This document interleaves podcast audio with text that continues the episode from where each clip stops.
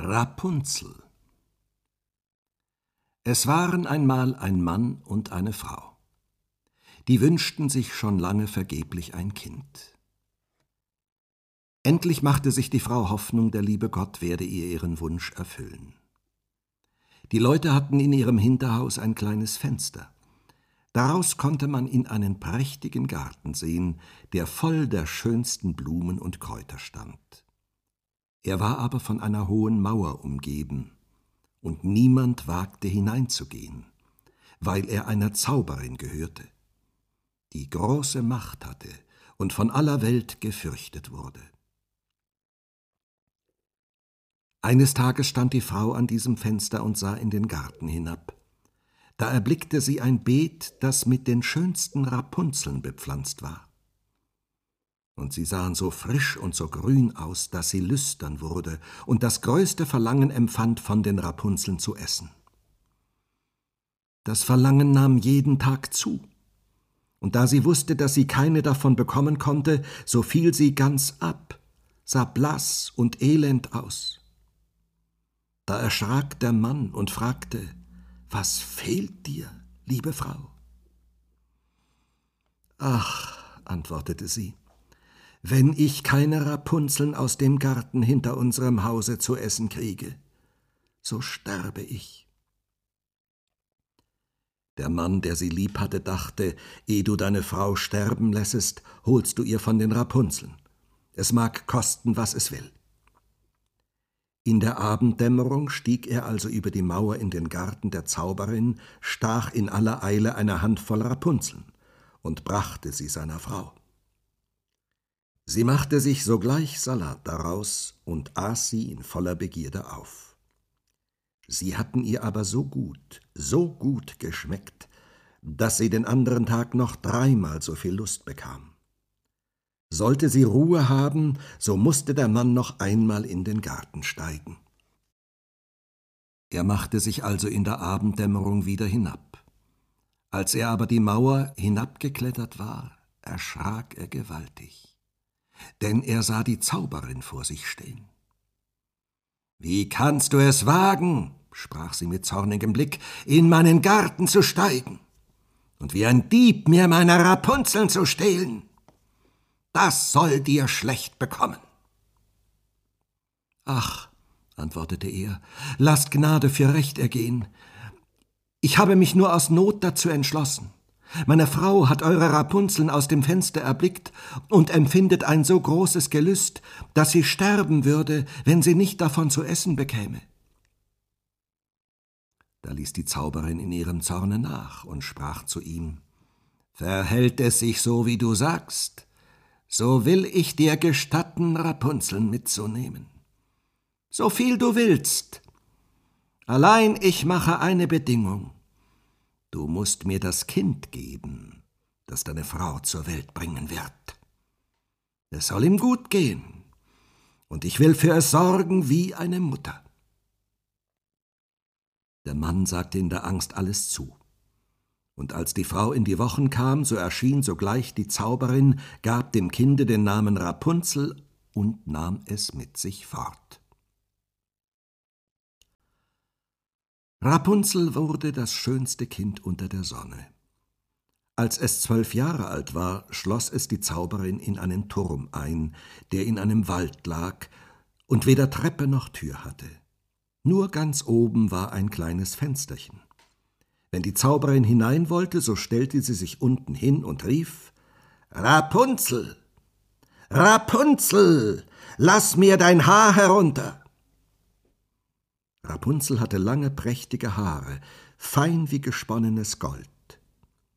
Wenn sie nun die Stimme der Zauberin vernahm, so band sie ihre Zöpfe los, wickelte sie oben um einen Fensterhaken, und dann fielen die Haare zwanzig Ellen tief hinunter, und die Zauberin stieg daran hinauf. Nach ein paar Jahren trug es sich zu, dass der Sohn des Königs durch den Wald ritt und an dem Turm vorüberkam. Da hörte er einen Gesang. Der war so lieblich, dass er stillhielt und horchte. Das war Rapunzel, die in ihrer Einsamkeit sich die Zeit damit vertrieb, ihre süße Stimme erschallen zu lassen. Der Königssohn wollte zu ihr hinaufsteigen und suchte nach einer Tür des Turms, aber es war keine zu finden. Er ritt heim, doch der Gesang hatte ihm so sehr das Herz gerührt, dass er jeden Tag hinaus in den Wald ging und zuhörte. Als er einmal so hinter einem Baum stand, sah er, dass eine Zauberin herankam und hörte, wie sie hinaufrief Rapunzel, Rapunzel, lass dein Haar herunter. Da ließ Rapunzel die goldenen Haarflechten herab, und die Zauberin stieg zu ihr hinauf. Ist das die Leiter, auf welche man hinaufkommt? So will ich auch einmal mein Glück versuchen. Und den folgenden Tag, als es anfing dunkel zu werden, ging er zu dem Turme und rief Rapunzel, Rapunzel, lass dein Haar herunter. Alsbald fielen die Haare herab, und der Königssohn stieg hinauf. Anfangs erschrak Rapunzel gewaltig, als ein Mann zu ihr hereinkam, wie ihre Augen noch nie einen erblickt hatten. Doch der Königssohn fing an, ganz freundlich mit ihr zu reden und erzählte ihr, dass von ihrem Gesang sein Herz so sehr sei bewegt worden, dass es ihm keine Ruhe gelassen und er sie selbst habe sehen müssen.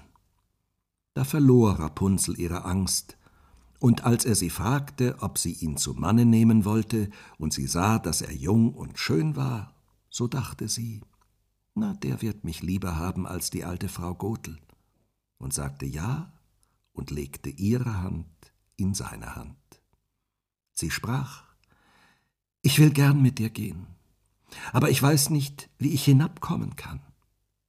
Wenn du kommst, so bring jedes Mal einen Strang Seide mit, daraus will ich eine Leiter flechten, und wenn die fertig ist, so steige ich hinunter, und du nimmst mich mit auf dein Pferd. Sie verabredeten, dass er bis dahin alle Abende zu ihr kommen sollte, denn bei Tag kam die Alte. Die Zauberin merkte auch nichts davon, bis einmal Rapunzel anfing und zu ihr sagte Sag sie mir doch, Frau Gotel, wie kommt es nur? Sie wird mir viel schwerer heraufzuziehen als der junge Königssohn, der ist in einen Augenblick bei mir. Ach, du gottloses Kind, rief die Zauberin, was muss ich von dir hören? Ich dachte, ich hätte dich vor aller Welt geschieden, und du hast mich doch betrogen.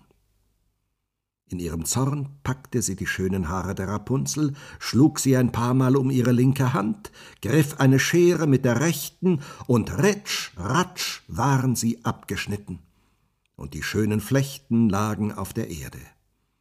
Und sie war so unbarmherzig, dass sie die arme Rapunzel in eine Wüstenei brachte, wo sie in großem Jammer und Elend leben musste. Denselben Tag aber, wo sie Rapunzel verstoßen hatte, machte abends die Zauberin die abgeschnittenen Flechten oben am Fensterhaken fest. Und als der Königssohn kam und rief Rapunzel, Rapunzel, lass dein Haar herunter, so ließ sie die Haare hinab. Der Königssohn stieg hinauf. Aber er fand oben nicht seine liebste Rapunzel, sondern die Zauberin die ihn mit bösen und giftigen Blicken ansah. Aha, rief sie höhnisch, du willst die Frau Liebste holen. Aber der schöne Vogel sitzt nicht mehr im Nest und singt nicht mehr. Die Katze hat ihn geholt und wird dir auch noch die Augen auskratzen. Für dich ist Rapunzel verloren. Du wirst sie nie wieder erblicken. Der Königssohn geriet außer sich vor Schmerz, und in der Verzweiflung sprang er den Turm hinab. Das Leben brachte er davon, aber die Dornen, in die er fiel, zerstachen ihm die Augen. Da irrte er blind im Wald umher, aß nichts als Wurzeln und Beeren und tat nichts als jammern und weinen über den Verlust seiner liebsten Frau. So wanderte er einige Jahre im Elend umher und geriet endlich in die Wüstenei, wo Rapunzel mit den Zwillingen, die sie geboren hatte, einem Knaben und einem Mädchen, kümmerlich lebte. Er vernahm eine Stimme, und sie deuchte ihn so bekannt. Da ging er darauf zu, und wie er herankam, erkannte ihn Rapunzel und fiel ihm um den Hals und weinte. Zwei von ihren Tränen aber benetzten seine Augen. Da wurden sie wieder klar, und er konnte damit sehen wie sonst. Er führte sie in sein Reich, wo er mit Freude empfangen wurde, und sie lebten noch lange glücklich und vergnügt.